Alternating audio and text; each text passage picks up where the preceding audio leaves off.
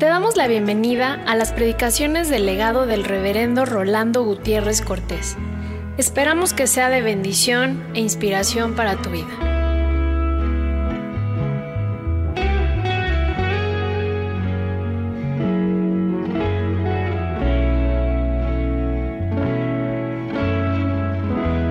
Abramos la palabra del Señor en el Evangelio según San Marcos, capítulo 9, versos 33 al 37. Y llegó a Capernaum y cuando estuvo en casa, les preguntó, ¿qué disputabais entre vosotros en el camino? Mas ellos callaron, porque en el camino habían disputado entre sí quién había de ser el mayor.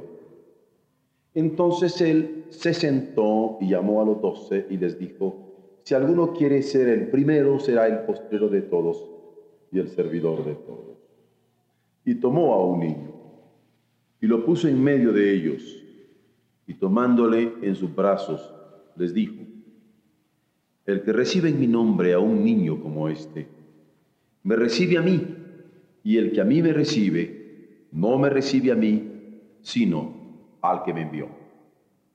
El pasaje que vamos a considerar ahora está en los versículos 23 del capítulo 9 de Marcos al 37.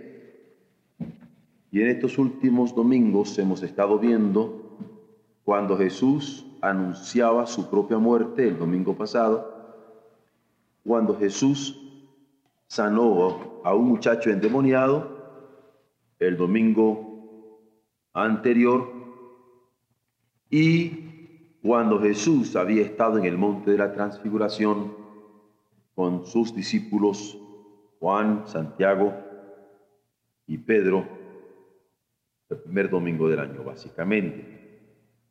Yo quisiera que viéramos al considerar este pasaje de cómo este modelo de redención que nosotros estamos teniendo en Jesucristo, en donde es capaz de asumir su muerte y anunciarla por la seguridad que tenía de su resurrección, cuando no deja de estar sanando a un muchacho endemoniado que tenía necesidad de sus auxilios, luego de bajar del monte de la transfiguración y percatarnos que este modelo no parece que había hecho mella en los apóstoles.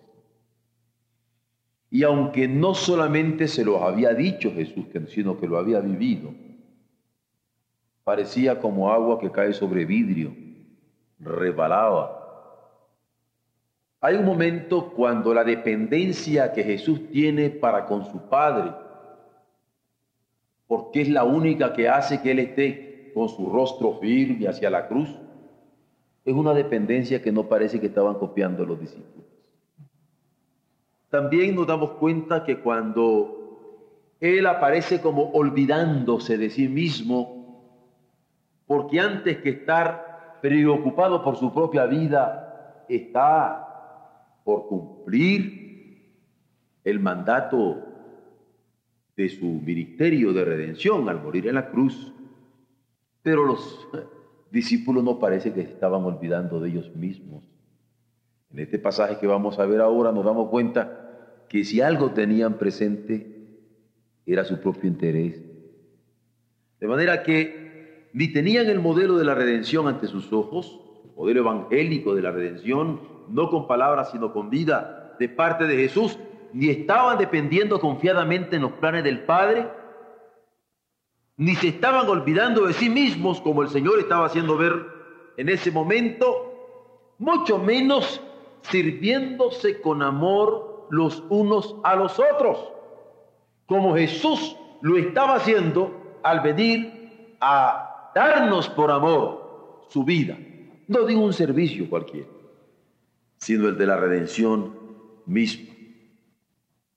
¿Qué podríamos decir si quisiéramos examinar la conducta de los apóstoles en cuanto a haber escogido no solamente las labores más humildes, sino los compañeros más humildes para cumplir su ministerio. Ellos estaban buscando posiciones.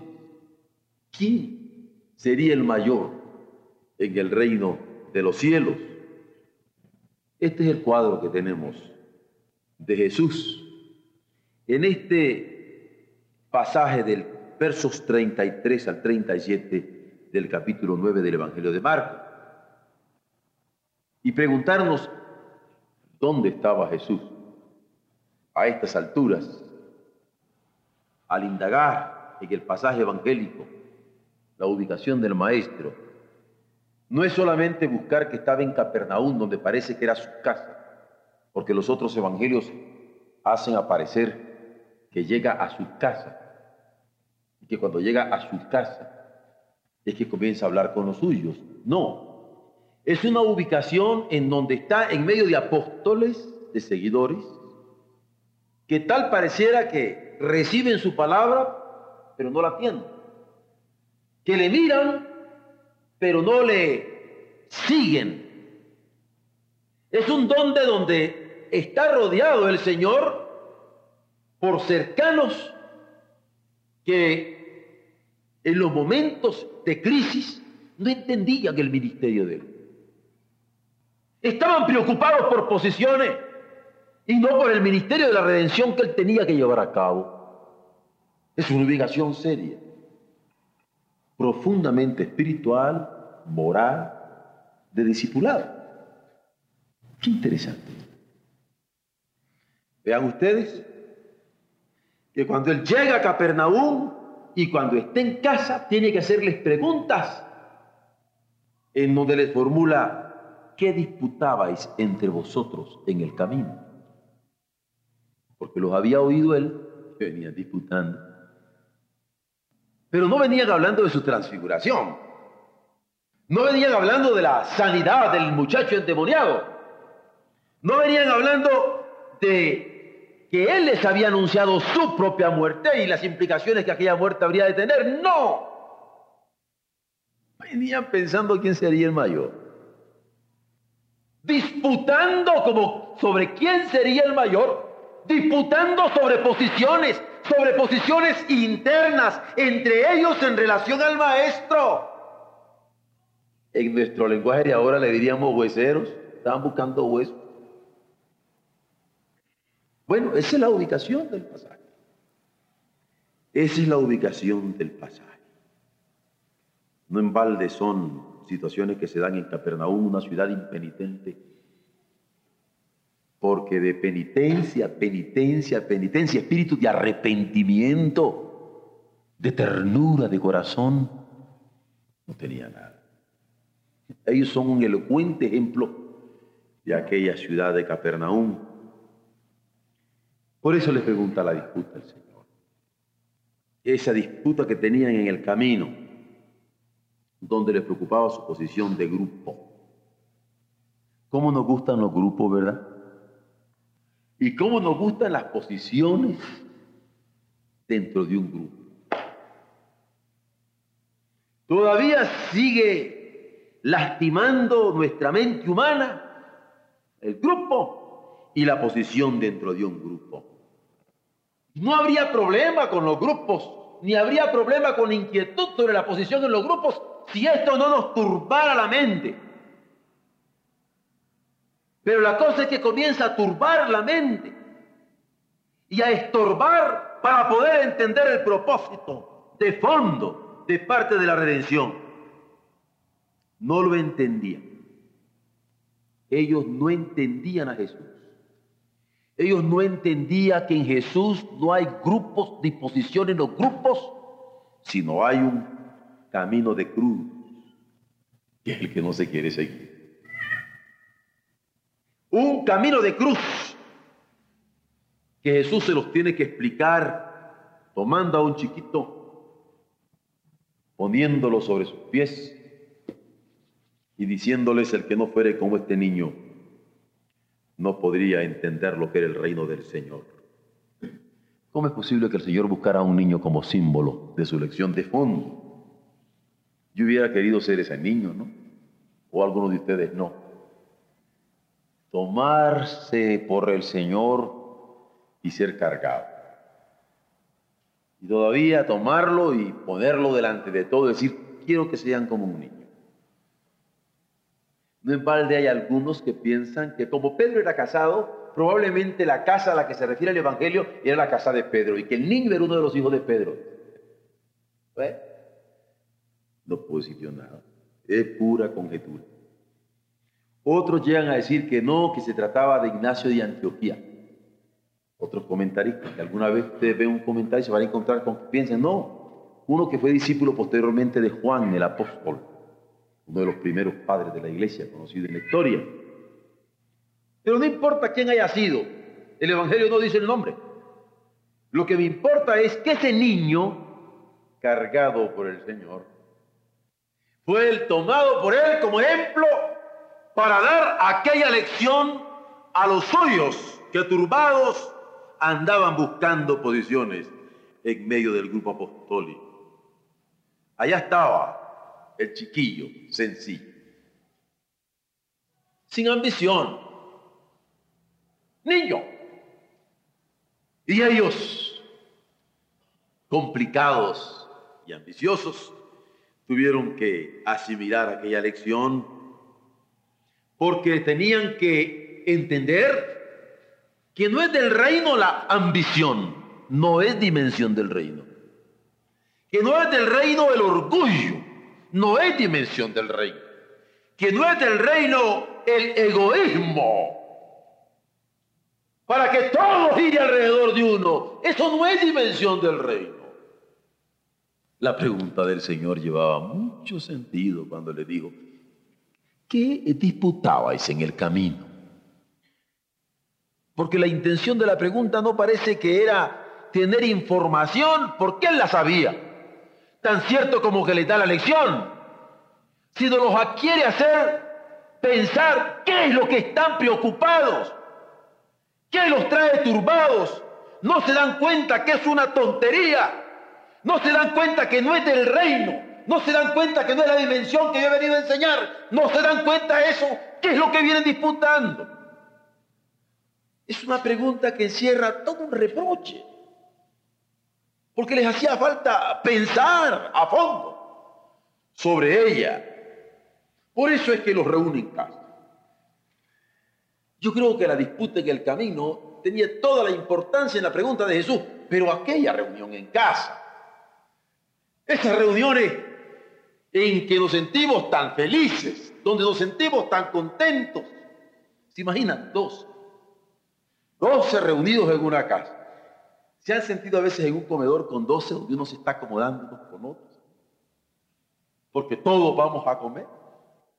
Pero aquí no estaban solo los doce, parece que habían discipulitos. ¿eh? Porque aquí estaba un chiquito, que fue el que llamó Jesús. A mí me encanta, porque el discípulo niño aparece acá. No es un advenedizo, era de los que seguían a Jesús. El discípulo niño. ¿Y cómo sigue un niño a Jesús? Pues allí estaban en aquella reunión de casa. Jesús y el Evangelio dice, y los dos. Y entre ellos, parece que habían algunos más, porque no estaba solo el niño. Eso no me parece muy congruente con la expresión de ahí. Sin embargo, había más, eso sí lo sabemos. Y en esa reunión de casa, el Señor quiere tener una conversación con ellos porque los quería preparar para una responsabilidad tremenda.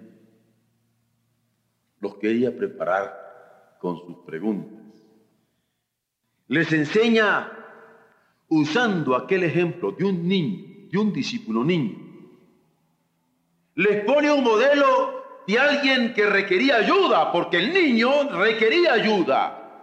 Y ellos si querían entender la dimensión del reino debían aprender la lección de recibir ayuda, de sentirse ayudados, de saberse ayudados y de no rechazar esa ayuda. Y así los pone a ellos. El reino es de necesitados, no de engreídos, de ambiciosos, orgullosos o egoístas. El reino es de pobres, carentes. A lo mejor podría ser de perseguidos también, pero jamás de turbados por posiciones grupales. En aquella reunión de casa, el Señor les hace pensar, les hace reflexionar, les hace volver en sí entre ellos, en sí en lo personal y en sí entre ellos, entre todos, que no caben las rivalidades en el reino. ¿Cómo se puede ser discípulo del Señor y sentir rivalidades con otros? ¿Cómo se puede ser apóstol de Jesucristo y sentir rivalidad con otros que le siguen? No se vale. Como dicen los niños cuando juegan a las canicas. No caben las rivalidades en el discipulado cristiano. Por eso les hace la pregunta, ¿qué disputabais en el camino?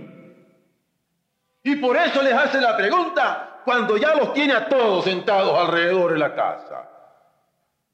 Es entonces cuando los llama a cuentas. Es entonces cuando les inquiere. Es entonces cuando los pone contra la pared. ¿Qué disputabais? ¿Os dais cuenta de lo que estáis disputando?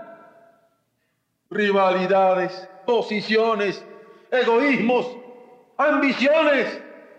¿Quién les ha dicho que esa es la dimensión del reino? Era la reunión de casa. Una reunión para pensar, una reunión para reflexionar, una reunión para ubicarse. Esa era la reunión en la que Jesús se encuentra en aquella hora. Pero no solamente la disputa sobre el camino o la reunión de la casa aparece que el pasaje, sino que hay una lección. Y la lección de Jesús es la que a nosotros nos interesa. La lección de Jesús para sus seguidores, la lección de Jesús para quienes hemos recibido de Él el encargo del apostolado, la lección de Jesús para cumplir adecuadamente con la tarea del reino que Él tiene, es una lección de humildad. Humildad y amor. Humildad y caridad unidad y calidad. Ah, porque el amor, la caridad y la calidad del amor con que nosotros amamos le importan mucho al Señor. Y cómo es difícil ser humilde. Y cómo es difícil ser caritativos. Y cómo es difícil amar en la dimensión del maestro. Sin embargo, es la lección que el Señor quería que ellos se encontraran en aquella insulsa disputa que traían en el camino y que ahora estaba confrontándoles a la hora de tenerlos reunidos a los dos por aquel muchacho en medio. Sin humildad no se puede predicar. ¿Cómo alguien quiere predicar y no ser humilde? ¿Cómo alguien quiere predicar y no tener caridad en su corazón? ¿Cómo alguien quiere predicar sin tener esta calidad de humildad y amor de reino? No puede ser, hijo. Por eso es que les pregunto, ¿qué disputabais en el camino? ¿Cuál es el meollo de vuestra disputa? ¿Cuál es el centro de vuestra preocupación? ¿Qué es lo que los tiene turbados ahorita? Quiero que piensen en eso, porque no se puede predicar el reino sin esta humildad, porque nosotros necesitamos amar. La primer virtud, el primer requisito para ser proclamadores del reino es amar fue la preparación de Jesús a Pedro. Me ama, me ama, me ama, me ama, me ama, me ama. Solamente el que ama y que ama y que ama y que ama y que ama a Jesús y ama y ama y ama y ama y ama a sus hermanos, puede predicar. Sin amor no hay predicación. ¿Qué diputaban? Habían visto la sanidad del muchacho endemoniado. Querían sanar. Sanar. ¿Cómo puede sanar a alguien que no tiene humildad?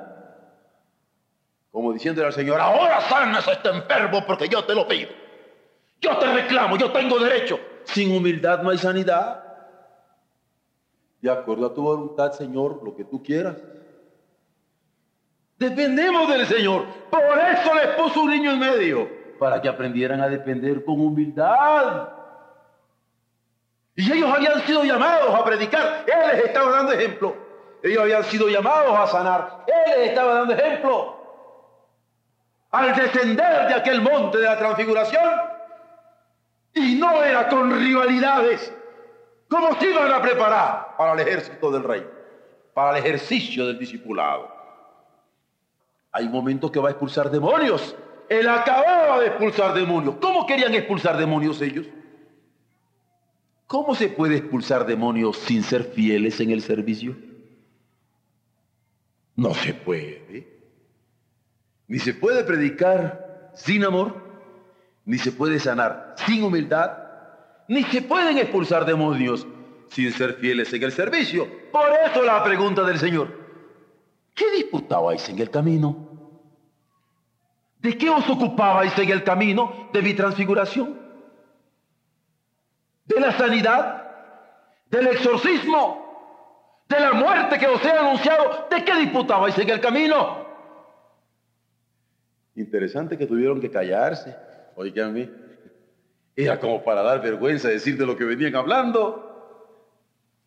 Cuando Jesús se dispone a darles la lección a ellos en aquella reunión, entonces, toma al niño y lo abraza. Toma al niño y lo abraza. Algo tienen los abrazos a los niños, ¿no? Y algo tienen los abrazos de los niños. Cuando ustedes le han dicho a un niño, a ver, abráceme duro, mijito, duro. Y ya ven ustedes que ellos abrazan duro y según ellos le están a uno quebrando el cuello y apenas abrazan. Y cuando uno los abraza duro, se sienten tan felices, tan felices. Algo tiene el abrazo para un niño. Y cuando el Señor toma aquel niño, por eso le decía, ¿cómo me hubiera gustado ser también ese niño? Se lo pone sobre sus piernas, lo abraza, lo pone como ejemplo me parece una lección tremenda. Al Señor no se puede seguir sin ese abrazo, sin sentir ese abrazo, pero así de niño, de inocencia de niño.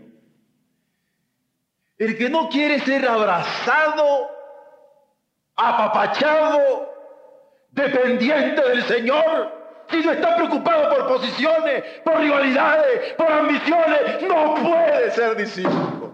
No puede. Hay que anhelar el abrazo de Jesús. El que no pudiera venir conmigo como este niño. El que no puede recibir de mí el amor como se lo doy a este niño. El que no puede sentir el palpitar de mi pecho como este niño. El que no puede recibir humildemente la lección que doy sobre su comportamiento como este niño, no califica. Uso el término califica porque como que descalificado. ¿Qué disputabais, hijos? ¿Qué disputabais? ¿Disputabais de mi transfiguración? ¿De la sanidad del exorcismo? De la muerte que he anunciado, del negocio del reino. ¿Qué disputabais? ¿Qué? ¿Qué? Para servir hay que escoger el puesto último. Son cosas de Jesús. Así podría llamarlo alguien. Ah, Jesús, mira nomás qué cosa la de Jesús. Yo quiero seguir a Jesús. Yo quiero ser discípulo de Jesús. Encantado, hijo, vente para acá. ¿Y qué tengo que hacer, Señor? Aquí, conmigo, ojo, escoges el puesto último. El Señor le gusta que sepamos escoger, que tengamos capacidad de escoger, y Él se fija en el que sabe escoger lo que podría ser el último puesto. Porque el que fiere lo muy poco, también es lo más. Él se fija en qué escogemos. Y el que califica con Él es el que sabe escoger el último puesto, pero con gozo. ¿Qué cosa la de Jesús? Querer que no se tema la simple vulnerabilidad de un niño. Porque un niño es lo último que podríamos escoger. Y un niño que escoger sabe. Pero así es. El discípulo niño es el discípulo mayor en el reino de los cielos. El discípulo niño es el que se mezcla con los pequeños. Es el modelo de actitud del reino. El que se sabe mezclar con los pequeños. El discípulo niño es el que sabe escoger a los humildes. Porque son los primeros que lo aceptan. El mismo Jesús lo hace con su modelo apostólico. A ellos los había escogido de los más simples. El discípulo niño es aquel que sirve con amor, como lo hace un niño, con espontaneidad, porque es el modelo de conducta, ese servicio sin cálculos ulteriores. El discípulo niño es el que se olvida de sí mismo para agradar.